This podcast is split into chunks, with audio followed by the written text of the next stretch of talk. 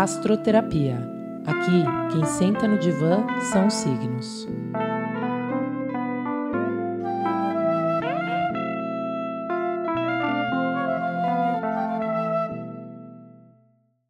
Bem-vindos e bem-vindas ao podcast Diário da Sacerdotisa. Eu sou Amanda Sérvulo e este é o programa Astroterapia.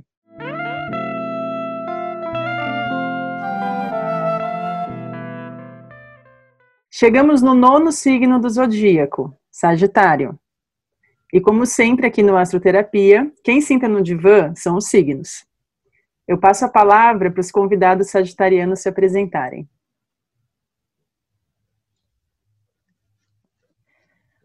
Oi, gente, tudo bem? É, eu sou a Carla. É, eu faço aniversário no dia 5 de dezembro de 1989. É, hoje em dia eu não moro no Brasil, eu moro na Alemanha e eu trabalho com impacto social na Índia e no Quênia. E é um prazer estar nesse espaço aqui com vocês. Bem-vinda, Carla. Obrigada por estar aqui. Oi, Amanda. Oi, Obrigada. Carla. Oi, pessoal. Eu sou o Vinícius, eu moro em São Paulo, sou administrador de empresas. Eu nasci dia 3 de dezembro de 1983 e sou apaixonado por música. Oi, bem-vindo, Vina. Obrigado. Ai, vamos lá, sagitarianos, sagitariano e sagitariana, vamos começar. O último signo, né? O último programa foi sobre escorpião. Então, saímos de escorpião, das trevas que escorpião nos convida a visitar, em direção à luz do fogo do Sagitário o último signo do elemento fogo. E aí eu já quero propor uma reflexão também. Porque provavelmente vocês, você também que está escutando, aprendeu na escola que Idade Média foi a Idade das Trevas, não é mesmo? Porém, como tudo numa história contada, é apenas uma visão da história. O sociólogo Max Weber, em seu livro Desencantamento do Mundo, traz a ideia, então, de que a Idade Média foi um mundo encantado e não das trevas. Enfim, como quiser pensar, então, saindo de escorpião, ou seja, das trevas ou do encantamento do mistério, à luz de Sagitário, enfim, chegamos. Depois de passar a peia, de encarar nós mesmos e a nossa sombra, e chamei de mau gosto que vi, de mau gosto, mau gosto, que escorpião nos convida. Chega o momento do frenesi, né? Então a gente passa a peia de, nossa, tô aqui vendo umas coisas sobre mim que eu nem lembrava, não sabia, é um pouco difícil, pode ser um pouco mais fácil para os outros. E aí quando a gente sai disso, é aquele, uau, consegui, né? Passei. Passei pelo rito iniciático, passei pelo escuro e vi que no fundo tinha uma luz né? Encontrei a luz. E aí vem aquela sensação de comunhão com todo, aquela sensação boa, né? E aí vem qual questão depois a gente chegar na luz? Existirmos. A que será que se destina? Eu acho que assim, apesar do Caetano Veloso ser leonino, ele tá me tomando nesse programa de Sagitário, sabe, gente? Eu não sei muito bem porquê, eu vou olhar o mapa dele, mas só tá me vindo Caetano. Pois então. ótimo, ótimo. ele convida a gente a essa reflexão maior, né? Então, sabe aquela sensação de quem já tomou medicina, né? De que tem aquele momento que é difícil, mas aí naquele depois vem aquele aquela sensação de integração ao todo e de se entender no mundo, né? Tipo, uau, então tá. Mas esse sou eu, me explorei, consegui sair dessa exploração bem, mas no final das contas, o que, eu estou fazendo aqui? Né? Vem um momento existencial. Né? Então, esse momento de depois passar pela transformação que a gente precisava, para cada vez mais estar próximo da nossa essência, como um alquimista se propõe a fazer, é quando nos deparamos com esse eu mais verdadeiro. E pronto para encarar o todo, a vida, o universo, e aí vem essas questões filosóficas. O Sagitário, ele é um signo de fogo. E fogo é o elemento que fala de identidade. Né? Todos os signos de fogo, Ares, Leão e Sagitário, são voltados para as questões de construção do eu. né? É, quem sou eu, como eu me expresso, como eu crio, como eu me coloco, são os signos que trazem a consciência para o zodíaco do autoconhecimento, né, da autoexpressão. Só que o Sagitário é o único signo de fogo que é social. Né? Os signos que estão embaixo, do primeiro ao sexto, são signos individuais. E Ares é o primeiro e Leão é o quinto. E do sétimo ao doze são signos sociais. E o Sagitário é o nono signo. Então é o único fogo social. Então ele traz o eu, a questão do eu, para o todo, para o social, para o coletivo. Por isso que é, né? Eu existo, mas a que será que se destina a minha existência aqui nesse todo? Para onde vamos, de onde viemos, né? Eu quero saber, eu quero saber, eu quero saber. Então o Sagitário começa a ficar unido, querer saber e entender tudo, né? E aí eu me recordo aqui do show da Luna, pais e mães entenderão. Não sei se vocês já viram o show da Luna, Carla e Gina. Não. Não. Ainda não. Agora eu vou querer ver. Quem é pai, mãe ou, ou tio, tia, cuidadores, enfim, devem conhecer Luna. E Luna, com certeza, é uma sagitariana. Sabe por quê? Eu sugiro ver mesmo, porque a Luna, ela quer saber tudo. A musiquinha dela é eu quero saber, eu quero saber, enfim. E ela quer saber questões que não têm respostas fáceis e óbvias. E aí, como é que é? Ela quer saber alguma coisa, por exemplo, por que, que a Lua tem fases? E aí ela passa pela experiência de vivenciar a resposta, né?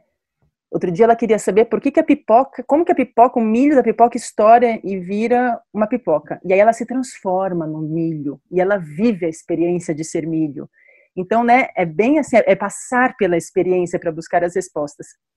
E no final da experiência, ela sempre diz que aquela experiência foi a melhor de todas. Só que todo programa ela fala isso.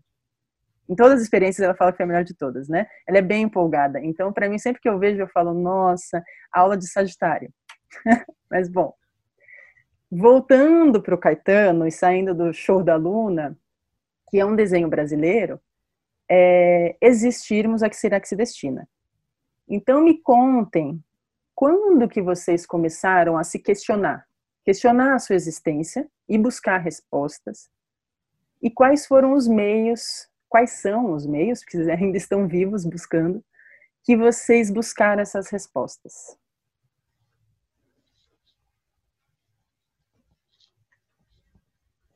Bom, vou começar então. Tudo bem, Carla? Vou começar aqui. Eu, Sim. Ô, mãe, Amanda, eu vou contar uma experiência mais recente disso, assim. Eu demorei para perceber e, e, o que você falou me identifiquei muito.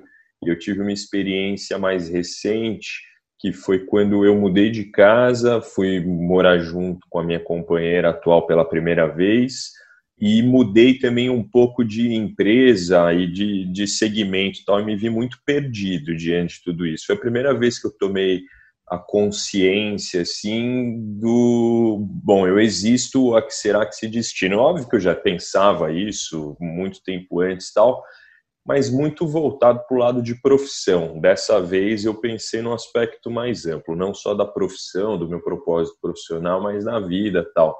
E eu fui procurar resposta pela primeira vez na vida em, em, campos de conhecimento ou com pessoas que não eram tão exatas, científicas ou profissionais.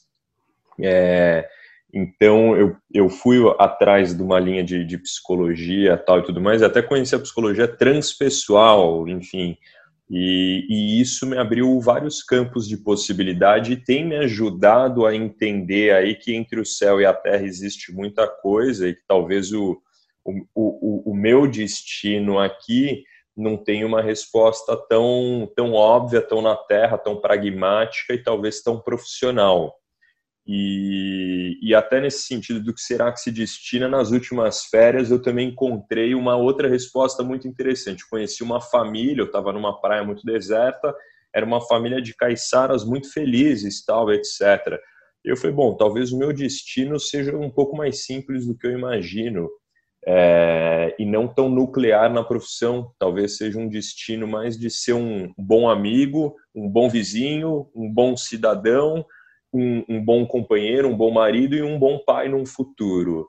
É, então, minha, minha jornada de descobrimento do que será que se destina tal tem, tem ido um pouco é, de uns tempos para cá, um pouco mais ne, nessa linha, que antes eu tinha um pouco de preconceito, achava um pouco místico, tal, etc., e que hoje eu, eu vejo muito valor e tem respondido muito mais as minhas perguntas de sagitariano, talvez, aí, do que outras metodologias ou campos de conhecimento mais tradicionais, sei lá eu, é, não sei o melhor adjetivo aí.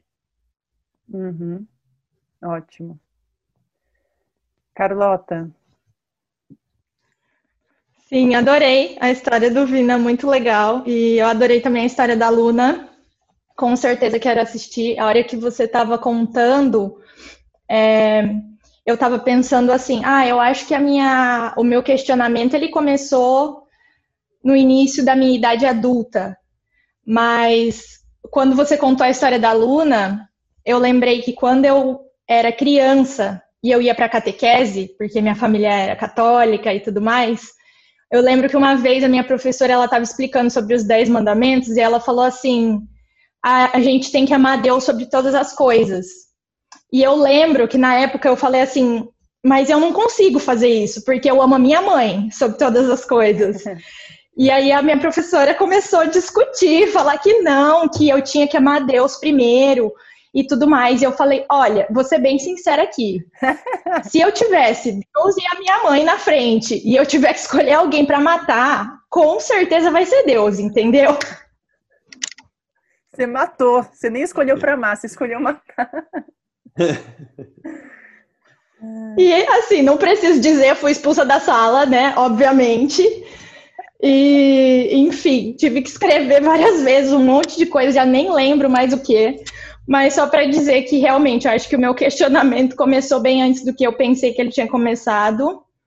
E que eu me lembro, assim, eu não fui uma criança muito curiosa, porque a Amanda já sabe, mas é só para dar um contexto para as pessoas, eu sofri violência doméstica. Então, a, a minha casa sempre envolveu muito medo, assim, eu tinha muito medo do meu pai, que era essa pessoa né, violenta na minha casa. Então, eu não fui uma criança que questionava muitas coisas e ficava perguntando, mas eu pensava muito sobre as coisas. E eu percebi que tudo que eu fui criando em volta de mim foi baseado na minha observação. E eu acho que uma maneira que eu encontrei de criar essa curiosidade, assim, de é, explorar essa curiosidade, foi imaginando quão mais longe eu podia chegar com qualquer coisa que eu me dispusesse a fazer. Então, primeiro eu queria estudar moda, que era uma coisa muito diferente para o interior de onde eu venho. E depois de um tempo, eu trabalhava com moda, eu tinha uma carreira estável em São Paulo e tudo. Eu comecei a questionar isso entender que eu queria sair do país, pensar na vida, que eu não gostava de algumas coisas, como o sistema era feito, não gostava como as pessoas que trabalhavam na produção de produtos era tratada. Fui morar na Califórnia durante esse tempo, continuei questionando as coisas, como os imigrantes eram tratados e tudo mais. E foi quando eu cheguei a esse ponto de pensar que eu gostaria de olhar para essas questões que eu vivi pessoalmente na vida, no caso da violência, né, e do medo e de todas essas questões da infância e criar um projeto social que pudesse trabalhar com mulheres em situação de vulnerabilidade. É, então, eu acho que, que a minha questão com o questionamento foi o que me trouxe onde eu estou hoje em dia e foi uma característica determinante na minha personalidade.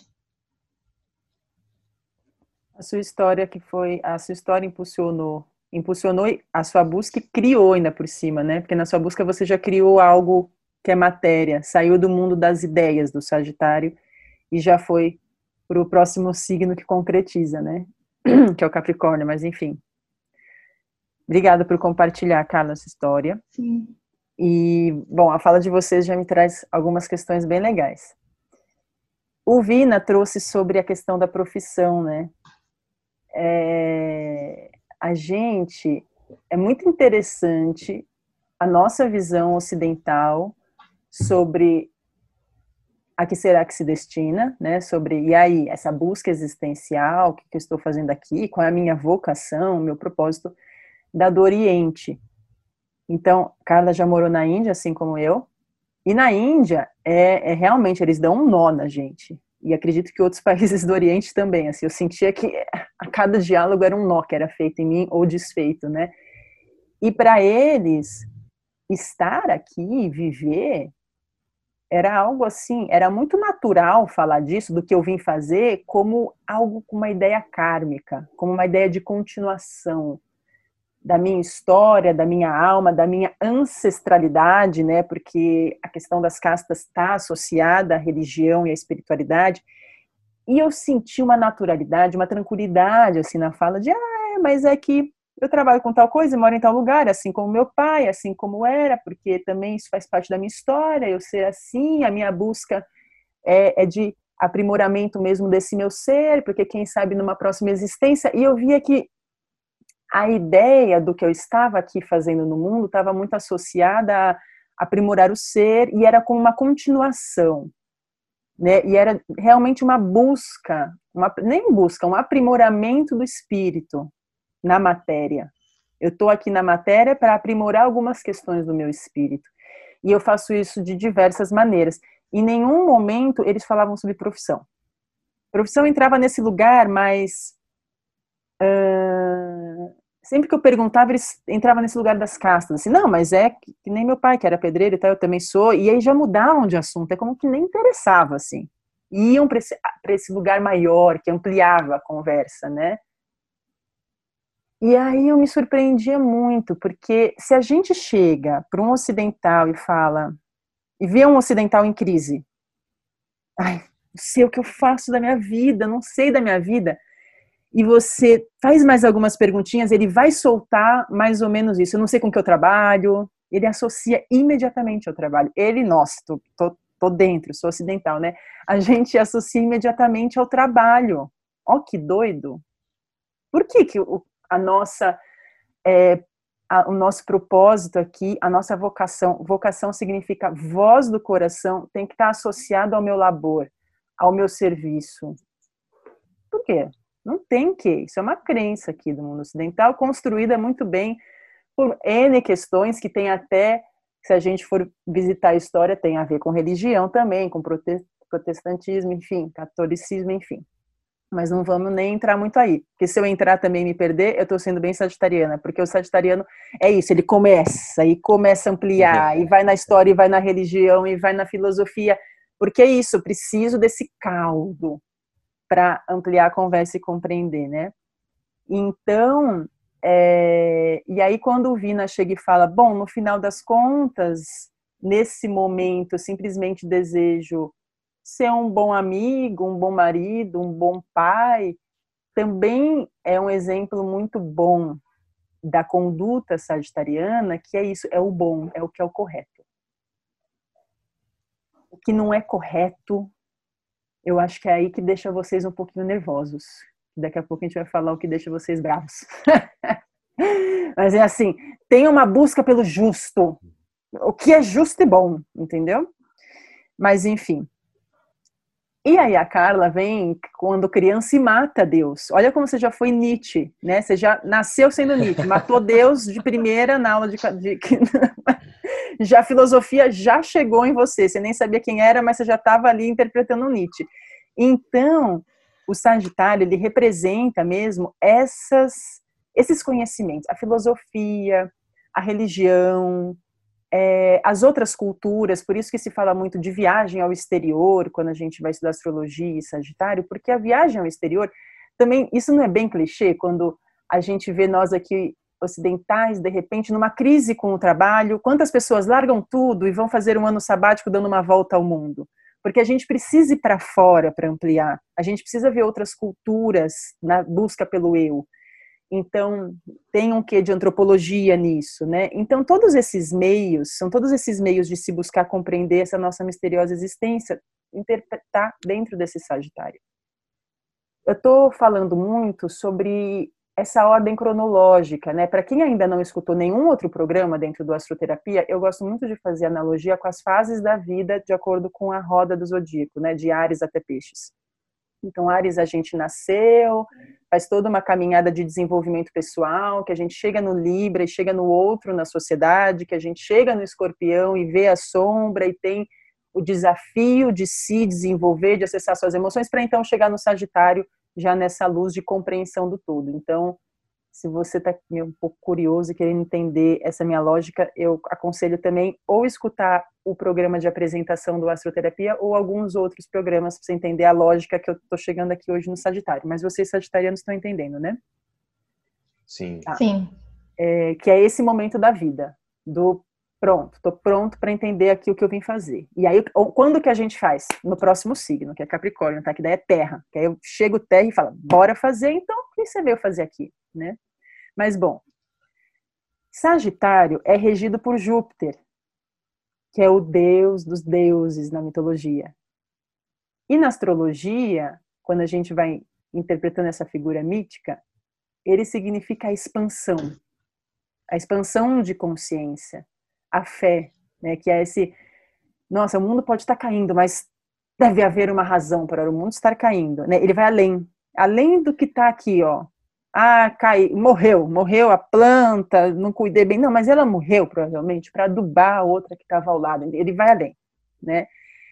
É, ele faz ir além do eu, buscando novas possibilidades, além dessa realidade. E ele é o maior planeta do sistema solar, imenso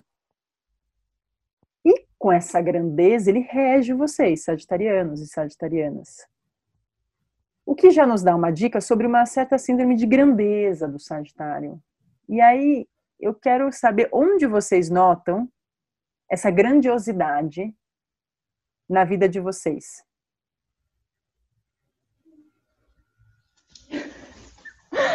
Pergunta muito interessante. Eu percebo que essa questão com a grandiosidade, para mim, se manifesta muito na área profissional. E o que eu percebo é que eu tive essa necessidade de até as minhas questões pessoais eu transferir para esse espaço para potencializar ainda mais tudo que eu estava fazendo em relação ao trabalho. É, isso que você fala também sobre a fé, sobre sagitariano ter essa questão da fé de alguma maneira e tal, é, eu vejo bem marcante também na minha trajetória, porque eu não necessariamente era ligada à espiritualidade até certos pontos da minha vida, assim, mas eu sempre tinha uma coisa que eu achava que eu sabia o que eu estava fazendo, mesmo quando eu não tinha a menor noção. e aí. então eu acho que. Né? Exatamente, essa confiança, e eu acho que essa questão da grandiosidade tem muito a ver com isso, assim, essa mistura de conseguir realizar as coisas, essa mistura de conseguir imaginar coisas muito grandes, e aí eu vejo que traz para esse ponto de encontro de que, não, o que eu estou fazendo, o que eu estou dizendo, o que eu estou tentando me expressar aqui faz sentido, claro que faz sentido. E daí se manifesta bem essa questão da grandiosidade que tem que ser um pouco analisada aí. E Carla, uma dúvida, quando você fala, né, que daí eu vou e eu faço algo bem grande, eu visualizo algo bem grande, na hora você tem consciência que a coisa é grande ou é alguém de fora que vira e fala, nossa, Carla, você não acha que isso é um pouco uau demais? Você tem consciência ou alguém que te avisa? Não, eu não tenho consciência. Para mim é normal. É assim, ah, não, tô o quê? Guardando 1.500 dólares, vou mudar para a Índia sem conhecer ninguém, começar um projeto social sem nunca ter feito um projeto social? Não, normal. Por que não? Então, assim, é, eu recebo muito esse input do externo, assim, das pessoas de fora, que pensam, meu, o que, que você tá arrumando? E aí, a hora que eu vejo, eu tô lá, eu pego a flechinha de Sagitário, ó, e vou. Muito bom. Fala, Vina. Então, eu acho que, para mim, assim, essa questão da grandiosidade, é, eu colocaria, talvez, num, num primeiro momento, ela, apare, ela apareceu em algum momento da minha vida, talvez até antes dos 30, até um pouco misturada com, com, com um pouco de egocentrismo, assim. Então, putz, tinha certeza, convicção, não, eu vou ser um um Bill Gates, eu vou ser um baita cara da música, um Dorival Caymmi, sei lá, um Mick Jagger, Daí na faculdade, assim, coisa de centro acadêmico, ah, é o presidente, é o representante de classe. O, o, que eu acho que tinha, às vezes, alguma coisa de postura de liderança, tal, essas coisas. Depois dos 30, não sei muito o que aconteceu, acho que essa questão de grandiosidade saiu um pouco dessa esfera mais do ego ou do meu papel no mundo e passou a ver como eu enxergo pequenos efeitos, que foi o que você falou, a planta morreu, logo ela está relacionada a algo muito maior. E, e, isso eu tenho carregado muito, ainda mais no momento que a gente está de Covid e tal e tudo mais. É, um, um, eu, eu, tenho explicações, assim, às, às vezes é, grandiosas, místicas e talvez até. É, é, é fora um pouco conectada da realidade e, e, e, meu pai é um cara muito pragmático, dinheiro assim, cartesiano e tal, e ele fala, você está viajando, você está... Viajei, encontrei tal pessoa, foi maravilhoso, trocou uma ideia, eu acho que a gente se encontrou por causa disso, daquilo, daquele outro, tal. ele falou, não, cara, você encontrou uma pessoa e bateu um papo num boteco, ponto, não precisa criar uma grande narrativa grandiosa a respeito disso então, essa grandiosidade, eu acho que ela, ela teve dois papéis é, na minha vida, na vida talvez pré-adulta, antes dos 30, assim, relacionadas às minhas expectativas do que eu ia ser na vida adulta. E eu, talvez depois que eu vi que isso não se concretizou necessariamente dessa grandiosidade e tal, para mim são grandes narrativas. Outro dia veio um pica-pau aqui na varanda de casa, assim, eu fiquei falando, nossa, mas isso tem tudo a ver com uma confluência de energias que chegou e tal. Pode ter, e eu acredito nisso, e é a forma como eu vejo o mundo e como eu interpreto, assim. Então, essa grandiosidade, para mim, eu acho que ela, ela, ela teve esses dois aspectos na minha vida. Nossa, muito bom, gente. Tô dando muita risada. Eu até fecho meu microfone às vezes para não ficar em cima de vocês. Porque pensando aqui dessa questão, dessa questão da grandiosidade que vem o Júpiter, ele amplia, né? Então amplia a nossa percepção. É isso, não era só um pica-pau, é além, né? E por isso que às vezes fica um assunto místico, como, como diz o Vina, mas não é sobre misticismo, é sobre o todo, é sobre a gente se encontrar e ampliar a vida, ampliar essa visão limitada que a gente tem, que, é, que às vezes a rotina nos coloca, né? E é, e isso, assim, eu vejo claramente que é uma percepção de magia, sabe? A vida como magia, muito além Sim. do perceptível. Isso é muito importante na nossa vida. E essa é a importância do Sagitário, é falar, ó, oh, a vida é além desse seu umbigo, né? É além das suas experiências. Pode ter coisas que você não conhece que você não experienciou ainda, né? Que é o que a terra, né? O elemento terra experiencia. O fogo, ele nos abre para o invisível, né? Ele é um elemento da intuição, então é isso, ele amplia. É... Ok. Teve mais uma coisa que o Vina falou. Mas agora eu perdi, então vamos seguir. Depois eu lembro. A Carla falou sobre a seta, né? Sagita. Sagita significa flecha em latim. E o ícone que simboliza o signo de Sagitário é uma flecha, né? O centauro, que é também essa figura mitológica que representa o Sagitário, ele tem uma flecha. E o que, que ele faz? Ele lança a flecha em direção ao alvo distante, que é uma imagem da sua busca por um maior entendimento para além dele, né? Para além da sua ferida pessoal mítica, né? Então, eu, pum, eu coloco uma flecha para fora de mim e é bem interessante que a gente pode pegar a história do Vina e, e, e realmente representa isso. Ele, ele vivia grandiosidade nessa ferida pessoal dele, né, do eu, do eu vou ser então algo muito grande ali ali ali, e depois ele lançou a flecha para fora, né?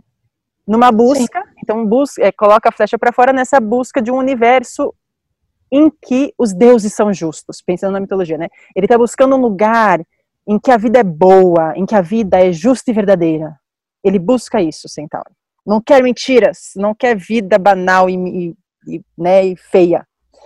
E aí, com a sua empolgação do fogo e com a sua versatilidade por ser mutável, porque o Sagitário é um signo de fogo e mutável. Imutável é uma qualidade, um ritmo, é muito flexível. Pode ser tal direção, mas também pode ser outra direção, né? Ele tem essa curiosidade por vários pontos, não só um determinado. Então, com a empolgação do fogo e a versatilidade do mutável, ele adora tirar essa flecha para lá, para cá e sair correndo atrás. E vai atrás. Então, eu pergunto a vocês, através de uma metáfora que pode ser aplicada em várias áreas da vida. A viagem, o percurso, é mais interessante do que o destino? Fala aí, Vina. Ah, com certeza. Com certeza, com certeza. Destino no meio do caminho eu costumo me esquecer, entendeu? Não lembro muito bem para onde eu queria ir e tal. Aparece tanta coisa bacana no meio do caminho.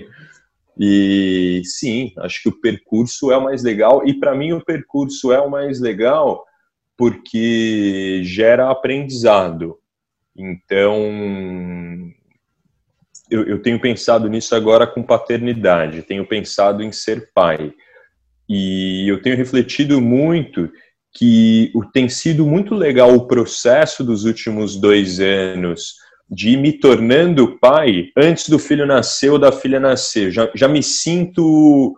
É, e, e, não é a coisa de imaginar a criança, isso, aquilo, tá, tudo mais, mas é a coisa de, de ver o seu papel no, no mundo, tal. Então é um caminho que está sendo percorrido, não necessariamente o destino. A, minha companheira não está grávida, não nasceu criança, não tem um pacote de fralda aqui em casa. Mas esse caminho que eu estou percorrendo já está sendo uma delícia, assim. Então, sim, total, total. Muito bom. É, Para mim também. Com certeza o caminho é, uma, é a melhor parte. E eu gosto de chegar nos lugares, mas eu sempre tenho a sensação quando eu chego que eu já estou procurando uma outra coisa Assim, passei um tempão para chegar naquilo ali e aquilo parecia ser um super uma coisa gigantesca.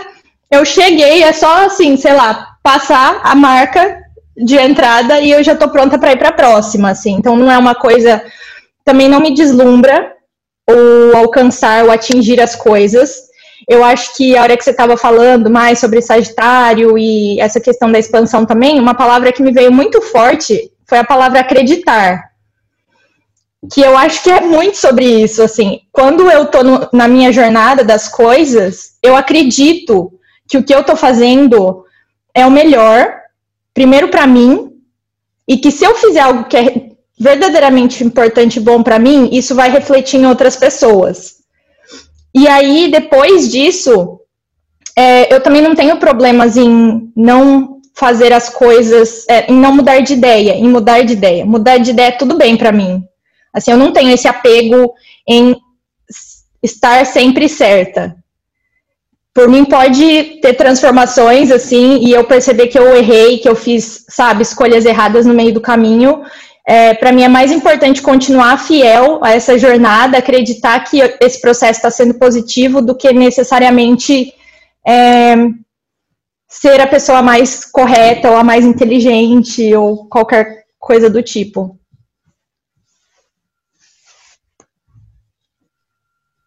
Voltando eu aqui com o barulho com o som todo dos pássaros. É, eu vou abrir esse jogo para quem está ouvindo. Eu estava ali, onde eu geralmente gravo podcast, no meu estúdio. A internet caiu. Eu moro na roça, mas não está chovendo. Eu não contava com isso. De repente caiu e não voltou. Coloquei meu computador na mochila e saí por aí e entrei no quintal de uma vizinha e Estou usando a internet dela. Ela acabou de aparecer, não entendeu muito bem porque eu estou fazendo aqui. Eu dei um oizinho, mas está tudo certo. Acho que ela entendeu. E é interessante que isso acontece bem agora nesse programa, né? Eu tive que atirar minha seta e ir para outro lugar. eu tive que ter um manejo, né? Porque eu poderia ter sentado e falado, droga, bem no dia que eu estou gravando o podcast, isso acontece. Então, gente, eu estou aqui abrindo porque para vocês entenderem alguns barulhos que estão aparecendo. Porque tem barulho da natureza, mas também tem alguns barulhos de carro passando porque eu estou perto da estrada. Então, mas é assim, né? Sagitário me ensina a levar com leveza tudo isso que acontece. É... Então, vamos agora para um outro lugar, Gina e Carla.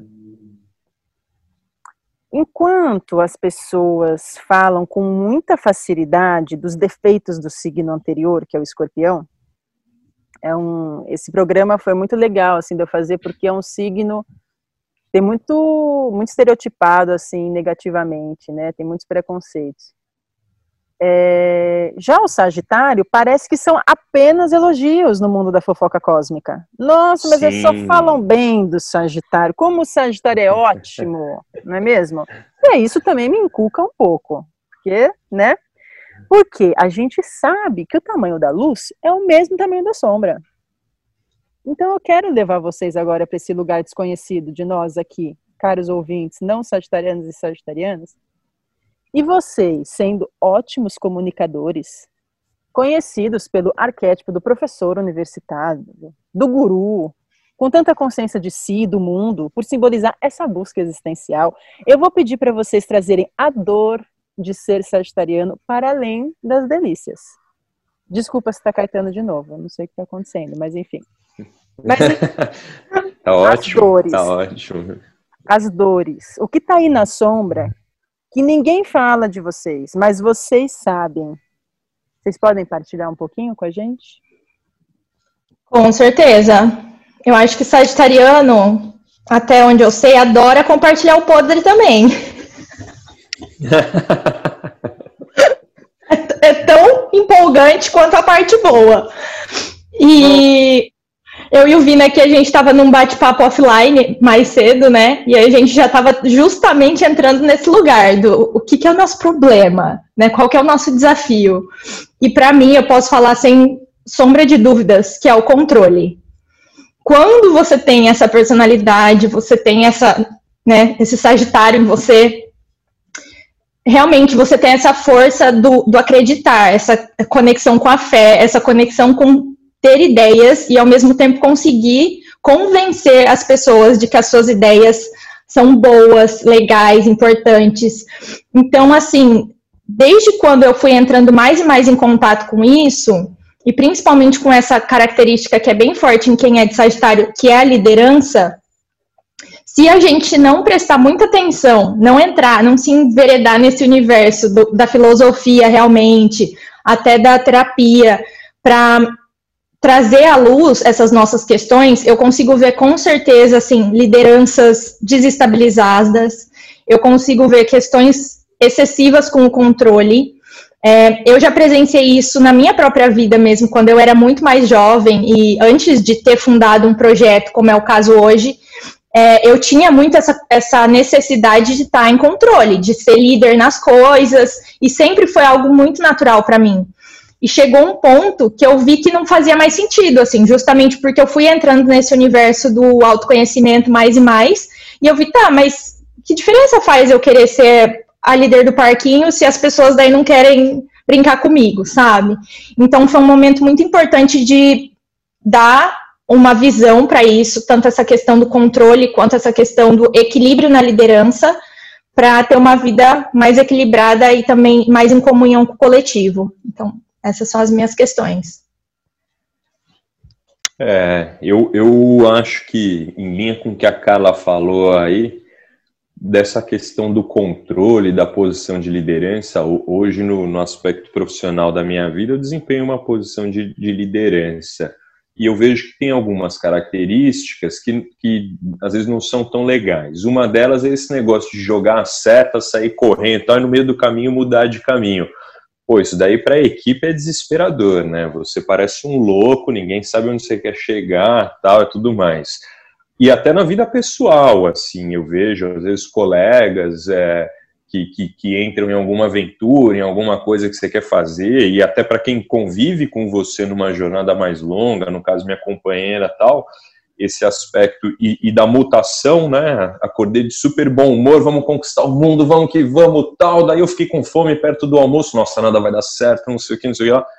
E acaba gerando alguma influência. E eu acho que isso é ruim, porque talvez por ter uma característica de eloquência e de mutação, é, quando você se propõe a liderar, guiar pessoas, ou até você não se propõe, quando você vê que está fazendo, que está empolgado, tá, tudo mais mas aquilo às vezes para você passa, e para você já é difícil lidar, mas para os outros que não estão dentro de você, não sabe o que está na tua cabeça, não sabe o que está sentindo, daí é o desespero completo. E, e, isso até me deixa triste. Quando eu comecei a perceber que eu causava isso em algumas pessoas, profissionalmente pessoalmente, é, me deixou e ainda me deixa com muita tristeza. É um negócio assim que eu preciso trabalhar minha, minha astroterapia disso daí. Muito bem. Sim. Muito bom. Porque o que, que acontece? Que é o que eu sempre falo a mesma qualidade, o, me, o, que tá na, o que é da nossa luz, assim, que a gente faz muito bem, a gente sabe fazer, é exatamente o desafio. Não é algo diferente, não é oposto.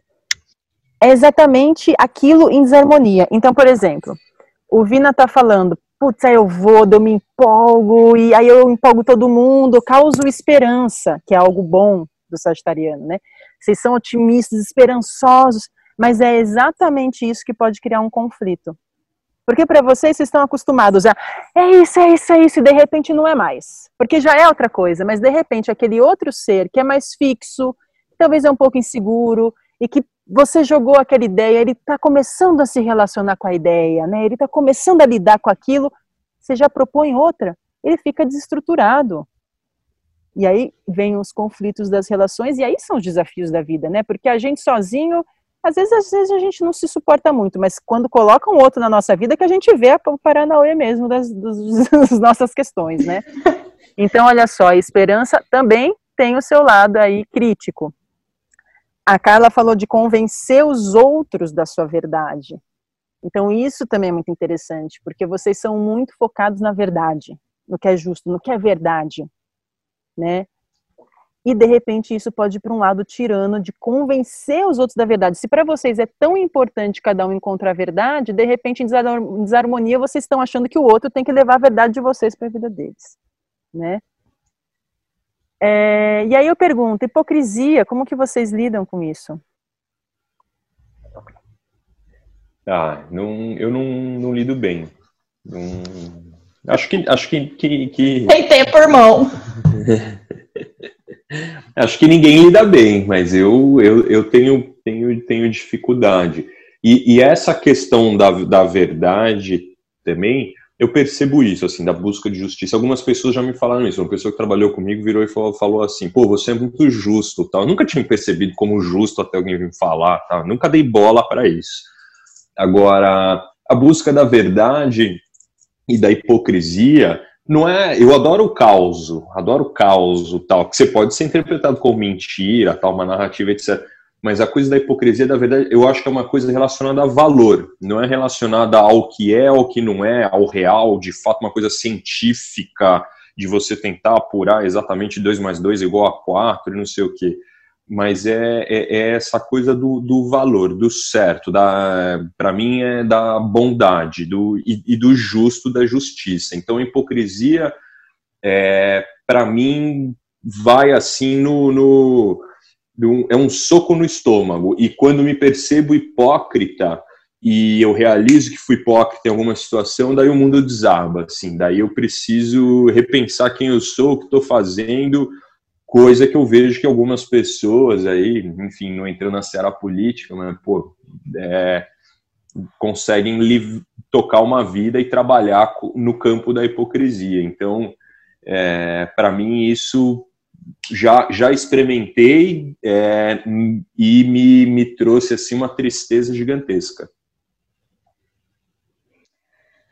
Sim, eu concordo em muita coisa que o Vina falou e eu acho que para mim nem é um desafio ser hipócrita, porque eu acho que em algum nível todo mundo é. Mas eu não sei se, se tem a ver com essa energia sagitariana. O que eu não consigo compreender é por que as pessoas não conseguem falar daquilo.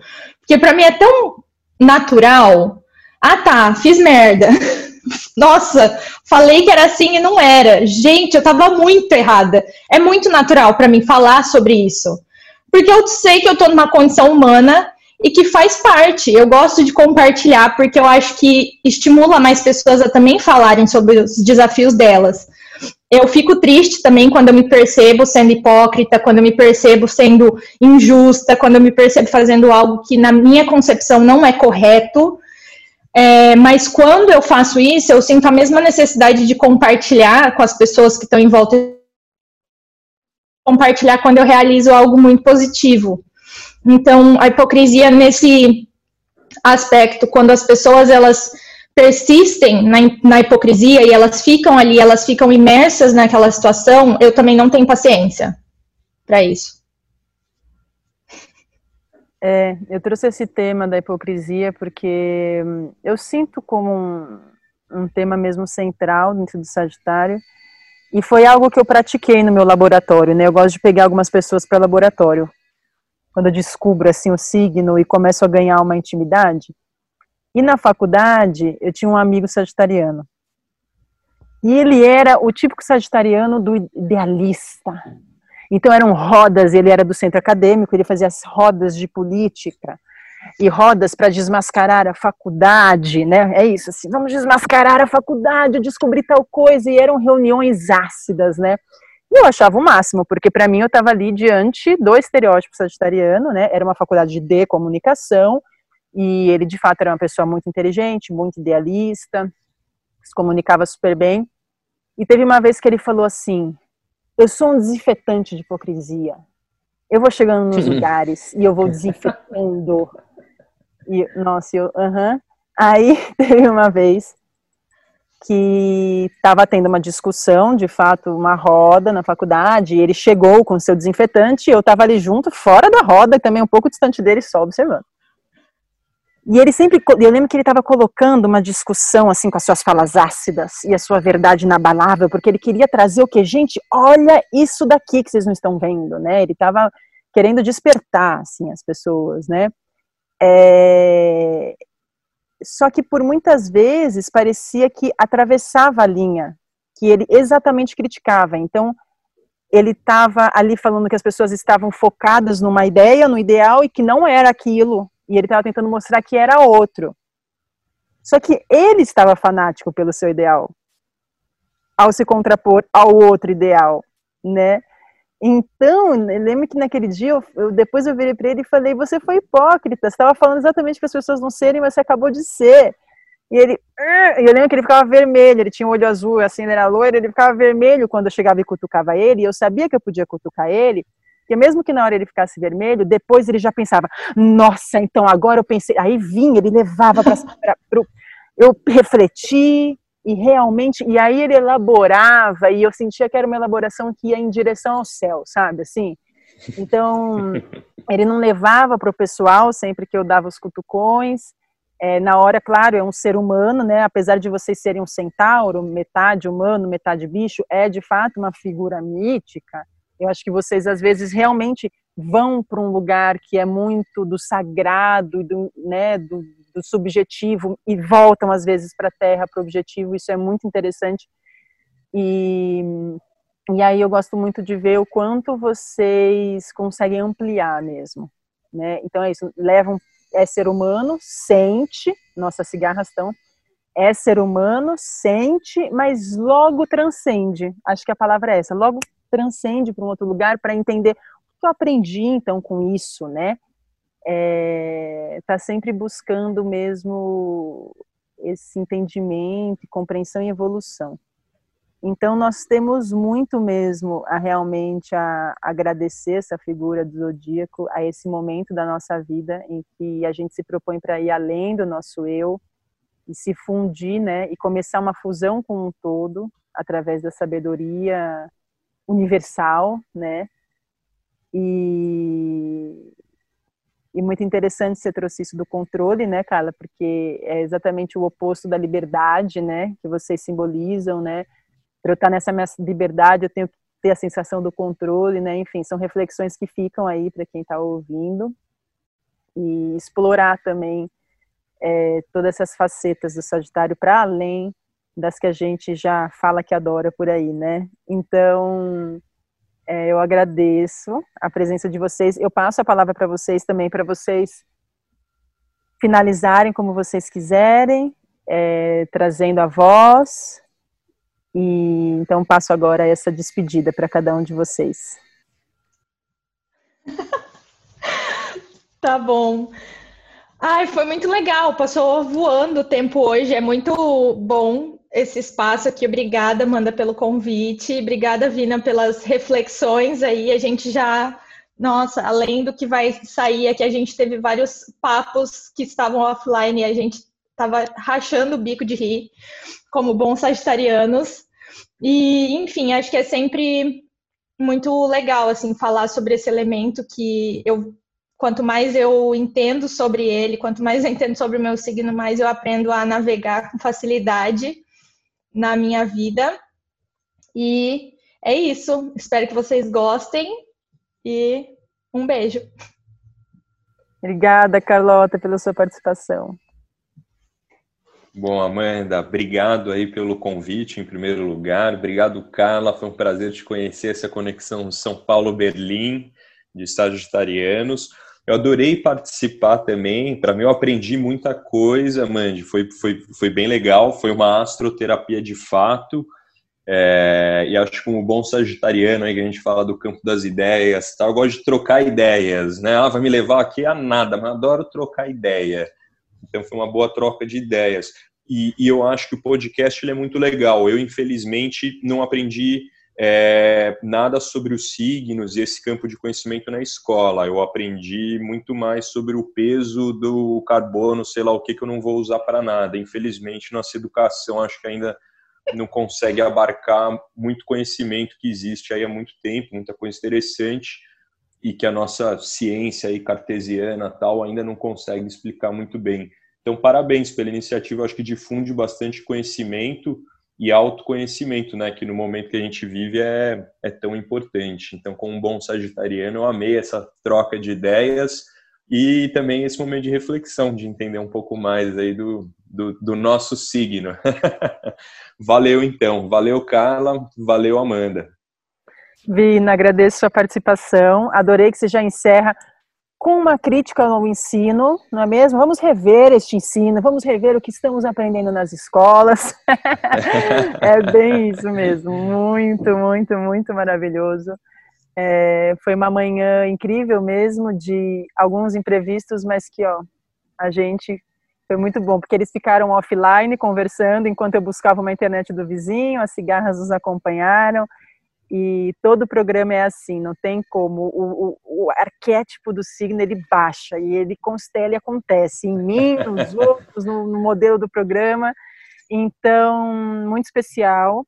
Eu me despeço de vocês nesse nono signo, em Sagitário, e nos vemos no próximo Astroterapia, que será sobre Capricórnio. Chegaremos lá no meio do céu. Obrigada a todos e até lá.